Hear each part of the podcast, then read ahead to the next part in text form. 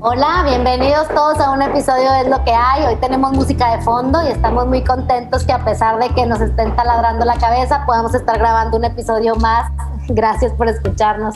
Y sobre todo porque el tema que vamos a tratar hoy es un tema que, híjole, lo tenemos todo el tiempo todos, pero a veces no sabemos cómo llamarlo, a veces nos duele, a veces nos molesta, a veces nos pisa callos y pues hablemos nada más y nada menos que del feminismo.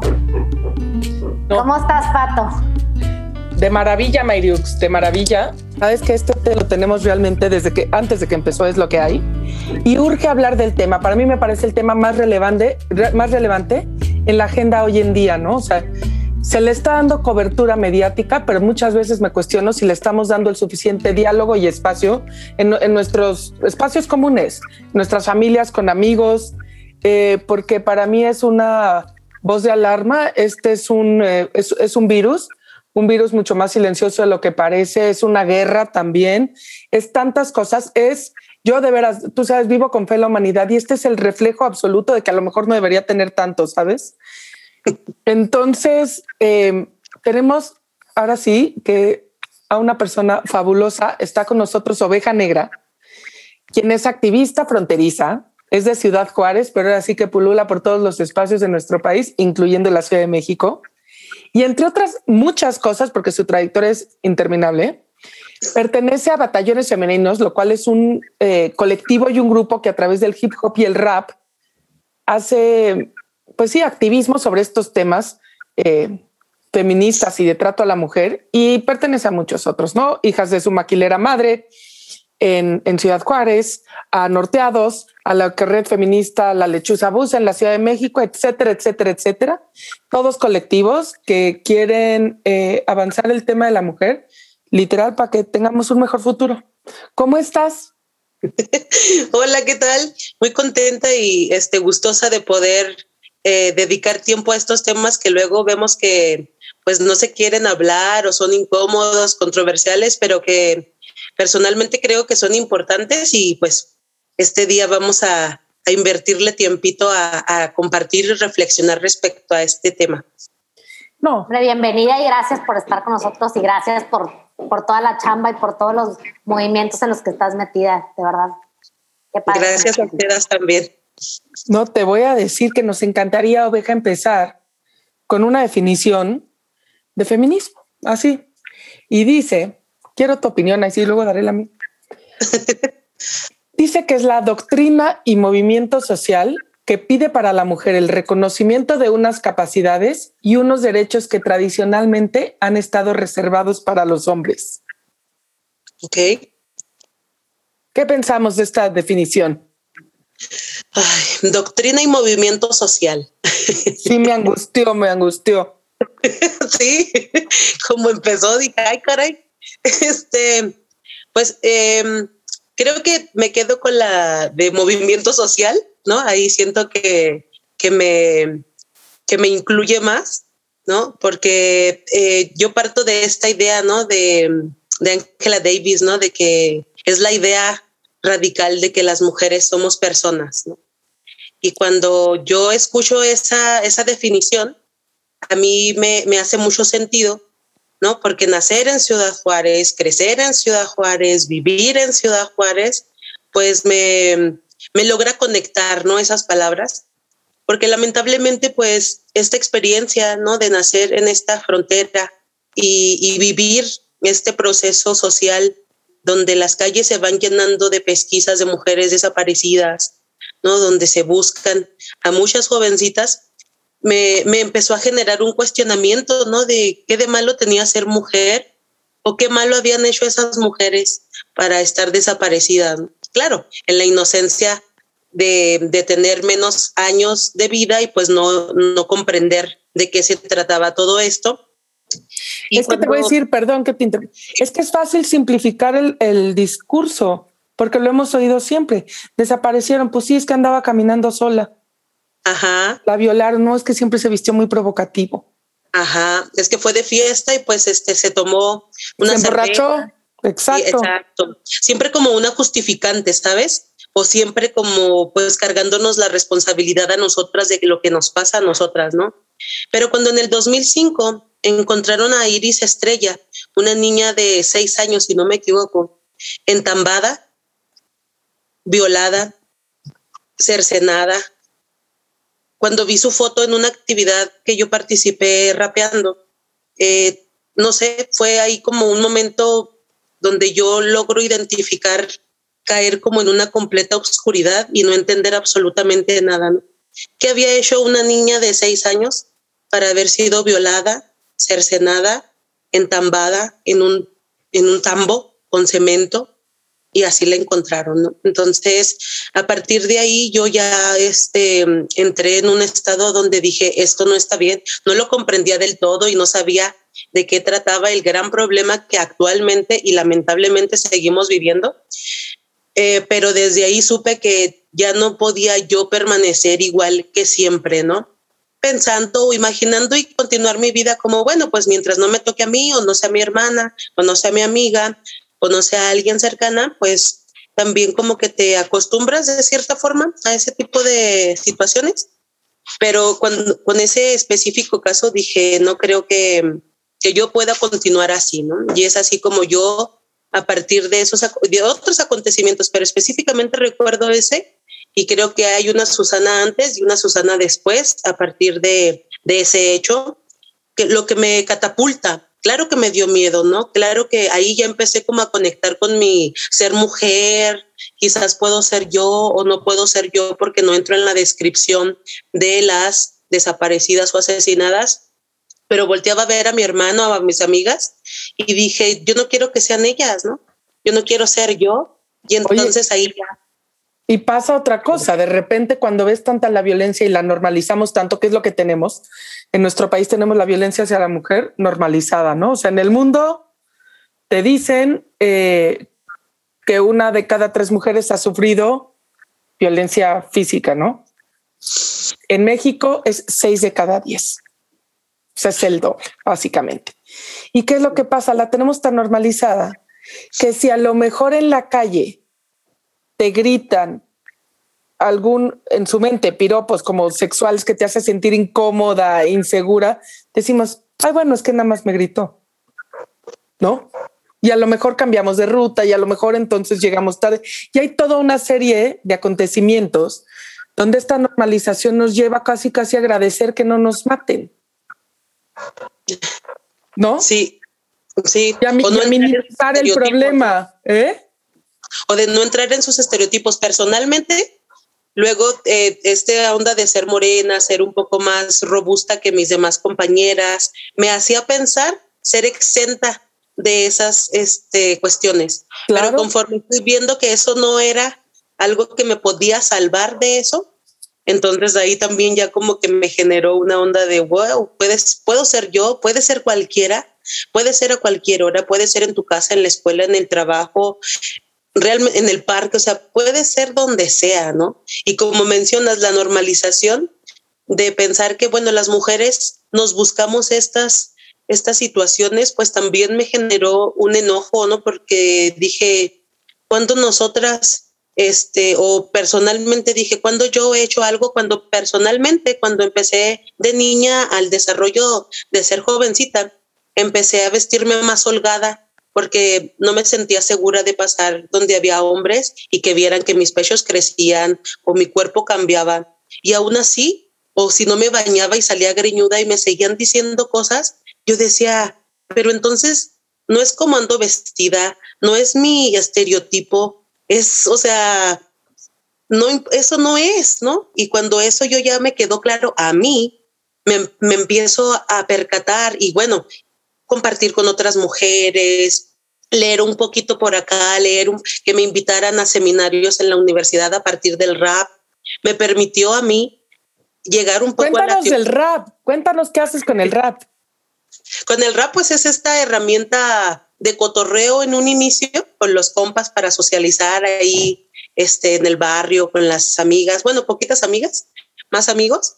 Este, pero a mí me gustaba mucho, ¿no? Pues sabes, ahí luego en estas colonias populares o barrios, pues no hay centros este, culturales donde una pueda desarrollar sus habilidades y talentos, pero pues la esquina del barrio luego se vuelve esta escuela formadora y desarrolladora de, de, talentos y habilidades que una no sabía que tenía.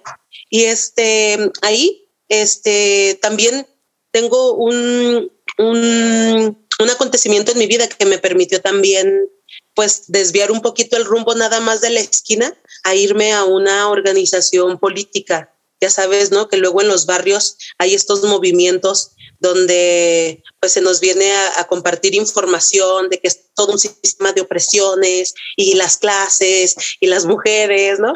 Pero bueno, yo en la juventud tampoco prestaba mucho atención a, a esos temas porque me parecían un tanto, pues, interesantes, pero no me, no me atrapaban del todo. Pero eh, la música sí me atrapó, ¿no? Y fue eh, una invitación a, una, a un grupo que se llamaba Socialismo Barbarie, de dos amigos, una amiga y un amigo. Temas, ¿De qué temas tratan tus canciones? Pues de todo tipo, fíjate, eh, desde mis reflexiones como de mis análisis políticos hasta mis vivencias personales y mis ideas locas que están en mi cabeza y ahí hago un collage y ahí las pongo, ¿no? Por ejemplo, hay un corito que me late mucho que dice, esto que empieza, esto que traigo en mi cabeza, y no es maleza, es solo una pequeña parte por la que mi cuerpo atraviesa. Color de mundo que me hizo imaginar.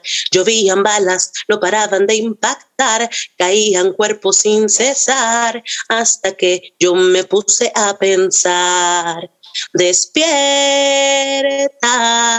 despierta, ¿no? Como algo así estas, estas reflexiones que luego con tanta información, tantas cosas sucediendo, pues una, ahí se va haciendo síntesis y ahí el rap es la forma en la que yo he podido hacer mis aportaciones y reflexiones, ¿no? Y he convocado a otras mujeres a que lo hagamos, porque creo importante que nosotras generemos estos cuestionamientos para nosotras, hacia nosotras, y luego ya salir a un frente amplio, ¿no? donde hay compañeros, compañeras, compañeras, más compañeras, y ahí pues ya se hace el gran universo de, de pensamientos y distintas formas de ver el mundo a según donde nazca cada persona, ¿no?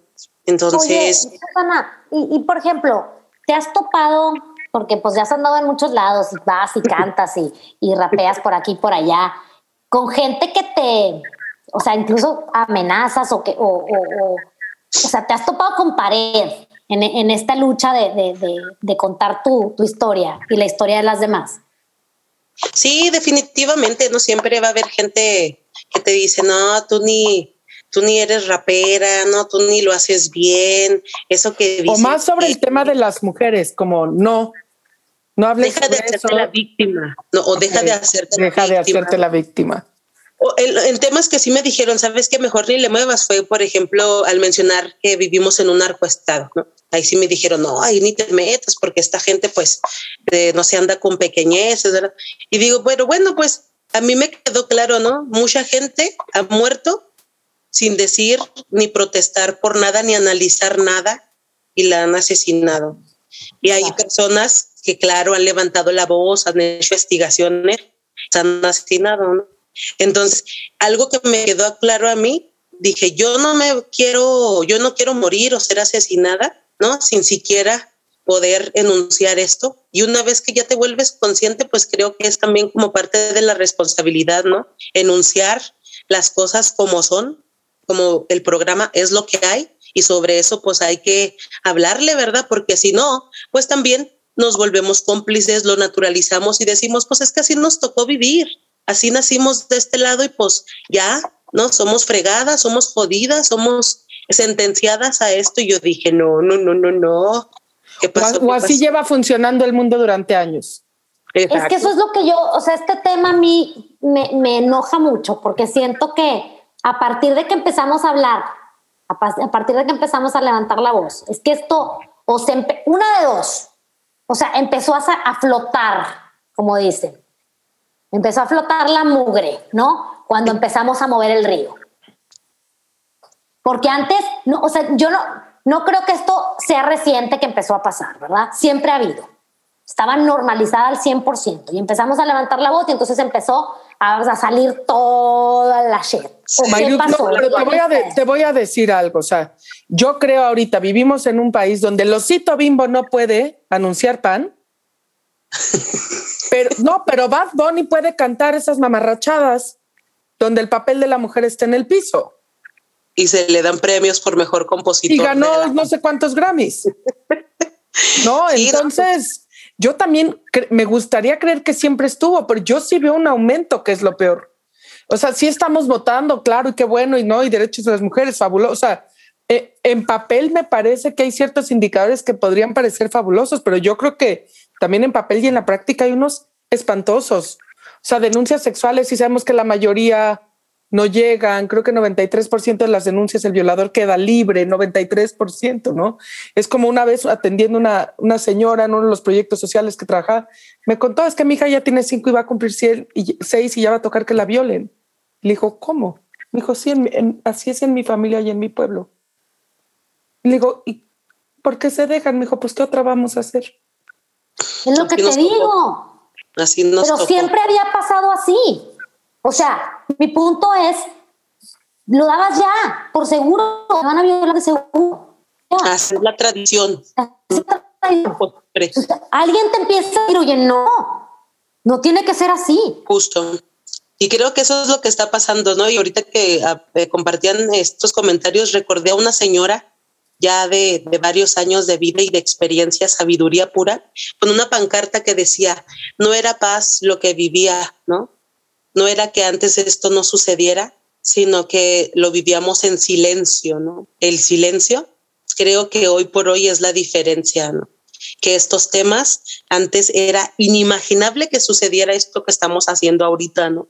Platicando y compartiéndonos estos, estos, estas cifras, estos comentarios, ¿no? Esto no pasaba, ¿no? ¿Por qué? Pues porque así era, ¿no? Pero pues llega un momento, dicen por ahí que nada es para siempre, ¿no? Que, que no hay algo que dure eternamente.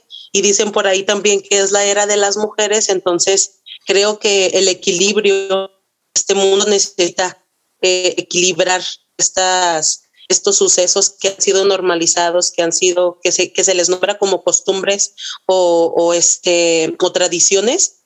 Creo que eh, ha llegado el momento donde nosotras como mujeres necesitamos eh, cambiar esos paradigmas, ¿no? Necesitamos cambiar esas costumbres, romperlas, cambiarlas, transformarlas, quemarlas. Todos, mujeres y hombres, ¿no?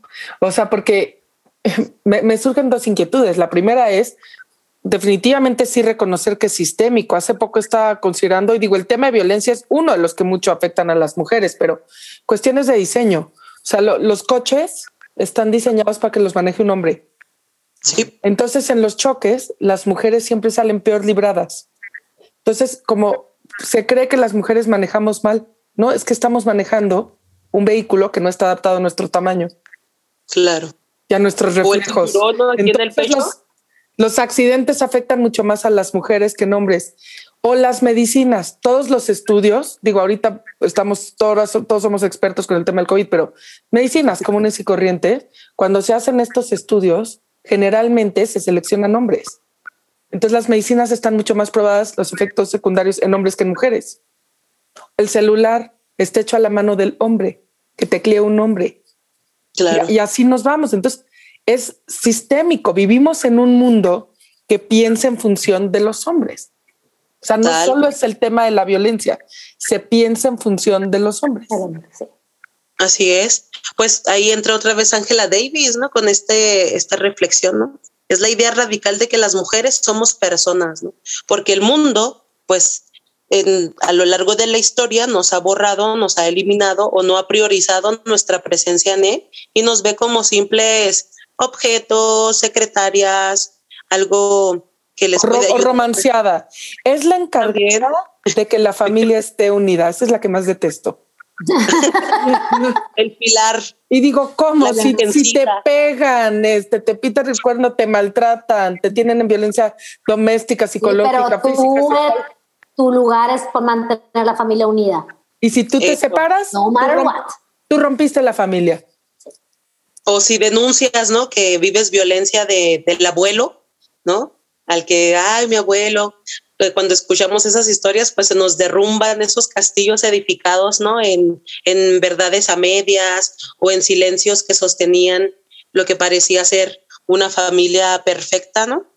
Y pues hoy por hoy estamos viendo que eso pues ya no es sostenible, ¿no? En la actualidad esas, esas situaciones ya no son sostenibles porque estamos hablando más de esas cuestiones que en el mundo de los hombres pues no son este, importantes, a quien le importa eso qué, ¿no? Entonces, como bien mencionas, ¿no? La violencia afecta a hombres, mujeres, trans, este, personas no binarias, ¿no? O sea, la violencia es un problema serio.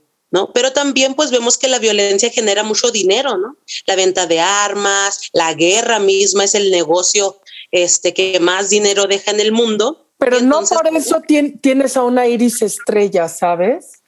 Sí, no. y entambada. O sea, hay algo más que yo honestamente, por más que leo, porque yo no lo entiendo, tampoco encuentro respuesta, pero lo, que sí creo es que tenemos que llevar el diálogo al, al, día a día en nuestras casas. O sea, este mundo reconocer, digo, a mí me pasa con amigas feministas, hablando de lo que les dije, ayer hablamos de las medicinas y los coches, porque fue un dato que leí, yo no lo había pensado.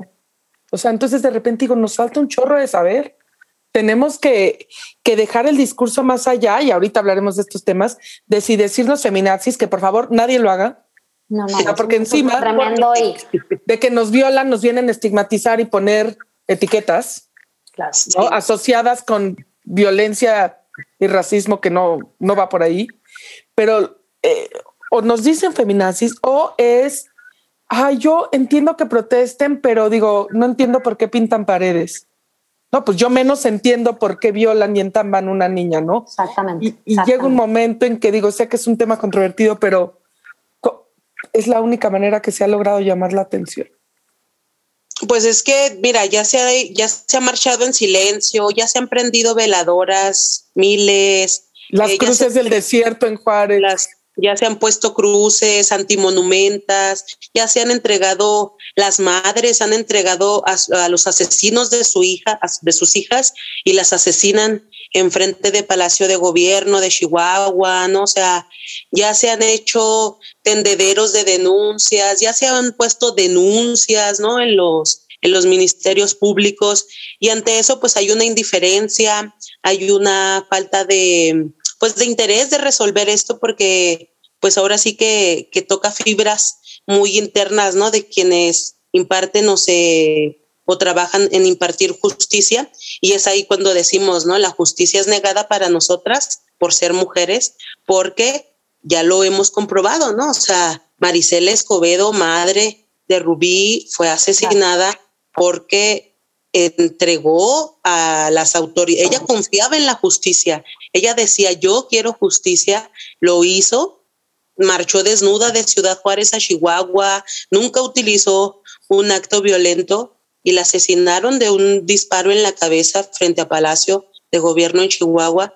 Y es ahí también cuando a mí me quedó claro, dije, por ahí no es, por ahí no es, que es negado para nosotras, llevas pruebas, llevas todo y eso lo tiran a la basura y es, no, no es culpable, ¿no? Está libre. Y bueno, esos son mensajes que se nos dan a nosotras las mujeres, ¿no? De que para nosotras no va a existir a menos de que podamos tener dinero para eh, corromper ahí a los encargados de impartir justicia. Y también vemos que por ahí no va a ser, ¿no? Tampoco, mientras, mientras socialmente eso no cambia. Yo, yo, yo he escuchado mucho el tema este que traen de educar a nuevas masculinidades, ¿no? O sea, decir, bueno, intervengamos en los niños, intervengamos en, en la educación al, al, hombre, ¿no? ¿Qué, ¿Qué piensas de esto? O sea, sí, también estamos ahí, nos falta. Es bien patriarcal esto de que nosotras debemos educar, nosotras debemos de poner límites, nosotras debemos este, aprender técnicas de autodefensa para que no vengan a, chingarnos a nosotras, ¿no? Entonces, definitivamente creo que la educación es una vía donde podemos eh, cambiar y transformar estas costumbres o esa normalización de estos actos de día con día, pero también creo que otra vez volvernos a hacer la carga de que depende de nosotras la educación de los hombres, me parece que otra vez volvemos a caer en la onda pero pues que se eduquen también ellos viendo todo esto, pues que se eduquen solos también. Oye, tanta información en Google, tantos, tantos PDFs, tanto ellos mismos, ¿por qué no se ponen a hablar de cómo están siendo hombres? ¿Cómo no se generan sus círculos? Oigan, vamos a cuestionar qué onda, por qué las mujeres nos señalan a nosotros como los reproductores de la violencia dentro de un sistema patriarcal, heteronormativo. Ahí está la información y luego pues ya podemos este, generar un diálogo mixto, a ver varios puntos, yo vi esto, yo nací, crecí en esto, todas esas experiencias, pero los hombres piensan que el problema es de nosotras, que nosotras tenemos que todavía generar el temario para decirles, miren, nomás léanse esto y ya, ya se les quitó esto, porque pues renunciar a los privilegios está canijo, ¿verdad? Cuando uno se da cuenta que, que tiene sí un poder socialmente, sistemáticamente sobre el género femenino.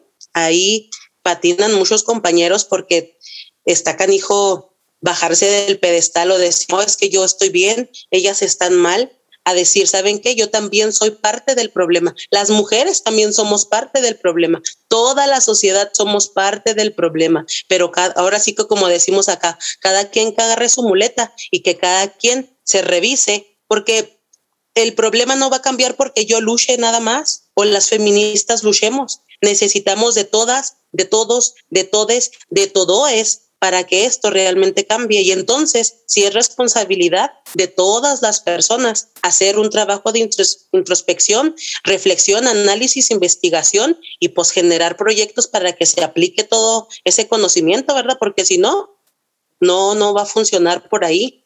Necesitamos que los compañeros también le echen las ganas, las pilas, el interés y el compromiso de cuestionar qué rollo con mi ser hombre y nosotras pues ya, ya llevamos ahí un trabajito adelantado. Ahí chéquele toda la información que las compañeras investigadoras han desarrollado. Ahí está.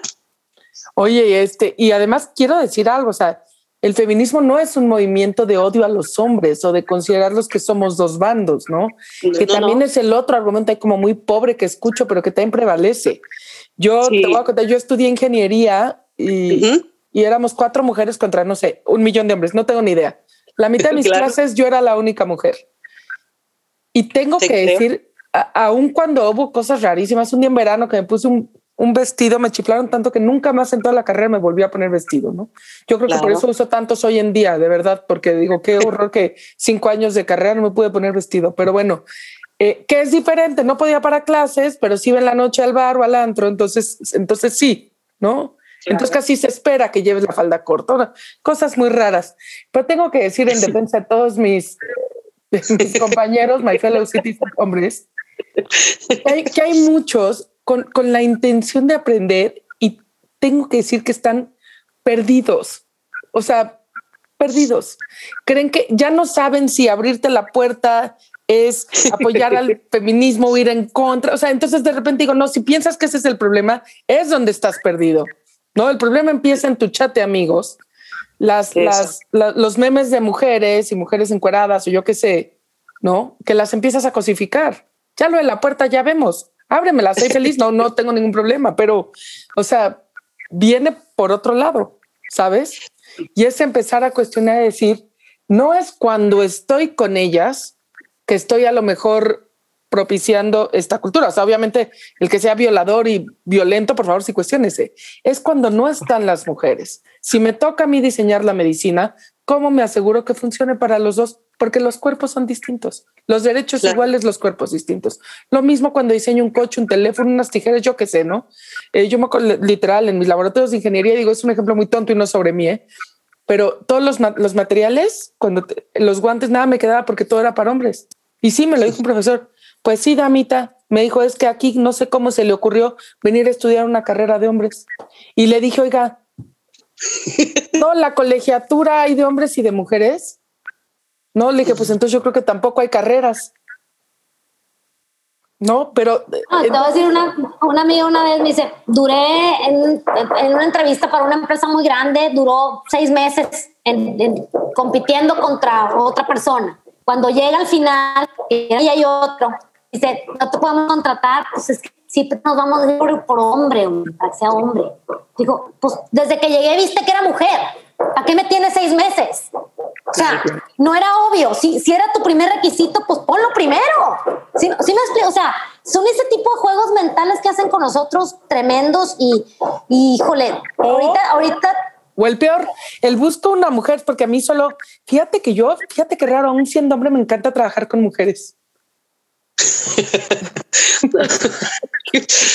no, dime, dime que te sirva que, que, uso bien Excel, ¿no? Que soy una buena comunicadora, o yo no, no lo sé, ¿no? O sea, lo, lo entiendo. Y es más, eh, tengo, tengo un amigo, por cierto, un, un, cineasta francés, vive en Estados Unidos, que hizo una película que se llama Femme, que justamente él habla mucho de equilibrar este, como por así decir, poderes entre hombres y mujeres, ¿no? Que me dice que sí tenemos otra visión. Digo, chido, te la, te la compro. No solamente es físico el cuerpo, hay, hay cierta parte, te la compro. Pero entonces estamos hablando que las diferencias, fuera digo, de las obvias físicas, son mínimas. Todo lo demás, asumamos que es igual. Entonces explotemos lo bueno y todo lo demás es igual. Yo le pregunté una vez al papá un amigo mío, muy querido, mi amigo y su papá, que ya no vive, que se llama Marco. Le digo, Marco, ¿por qué los grandes filósofos no hay mujeres? No, o sea, Sócrates, Aristóteles, no, y digo, gente muy sabia que le hoy admiro. Y me dijo, no, no, me dijo, no te confundas, si había mujeres, claro. no pasaron a la historia porque no las dejaban brillar. Así de grande es tu temor de desaparecer o ser pues comprobar que habemos mujeres que tenemos capacidades eh, que pueden eh, ser mejores que las de los hombres, pero pues eso no determina es más que pues habemos muchas personas que somos buenas para unas cosas, otras para otras y así, ¿no? Pero el sistema eh, que impone que las mujeres estemos abajo de los hombres en esta concepción binaria, ¿verdad? Eh, pues ahí es donde es un, esa es la bronca, ¿no? Porque no nos, no nos contemplan como capaces, como talentosas, ¿no? Como que podemos aprender cosas y aplicarlas. Y bueno, yo siendo zurda, imagínate, soy mujer y soy no. zurda. Si el mundo no está diseñado para las No, pues mujeres, no puedes ni cortar, literal, no puedes ni cortar.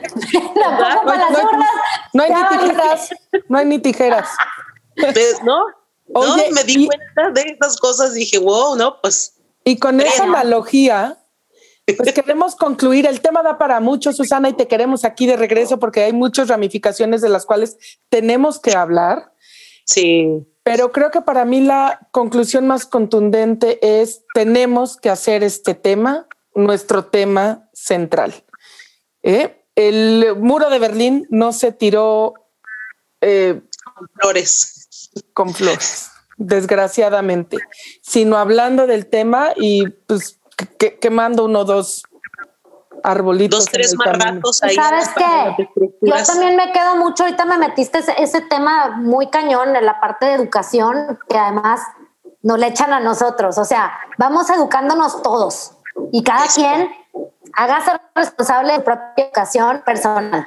Sí, Sí. no tiene por qué recaer en la mujer, en la ama, en la maestra, la educación de toda una sociedad que lleva millones de años patriarcal educándose sola. Ahora vamos a cambiarla nosotros también. O sea, yo creo que ya todos abramos los ojos y abramos las orejas y pongámonos las pilas, porque esto de los derechos de la mujer y es, es de todos, no es de las mujeres. Definitivamente. Y, y con esto me gustaría cerrar a mí personalmente.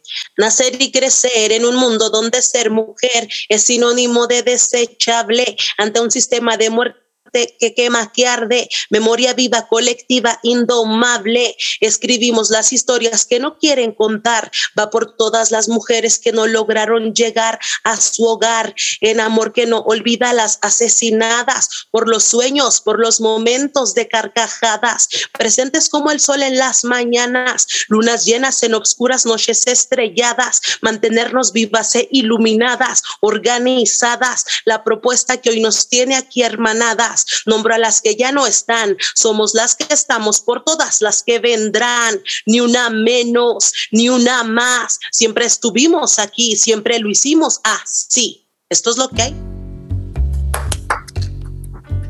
Gracias, Susana. Li- literal es lo que hay. Pongamos todos en práctica la idea radical de que las mujeres somos personas. Partamos de ahí. Nos vemos todos los miércoles. Gracias por escucharnos. Gracias. Gracias.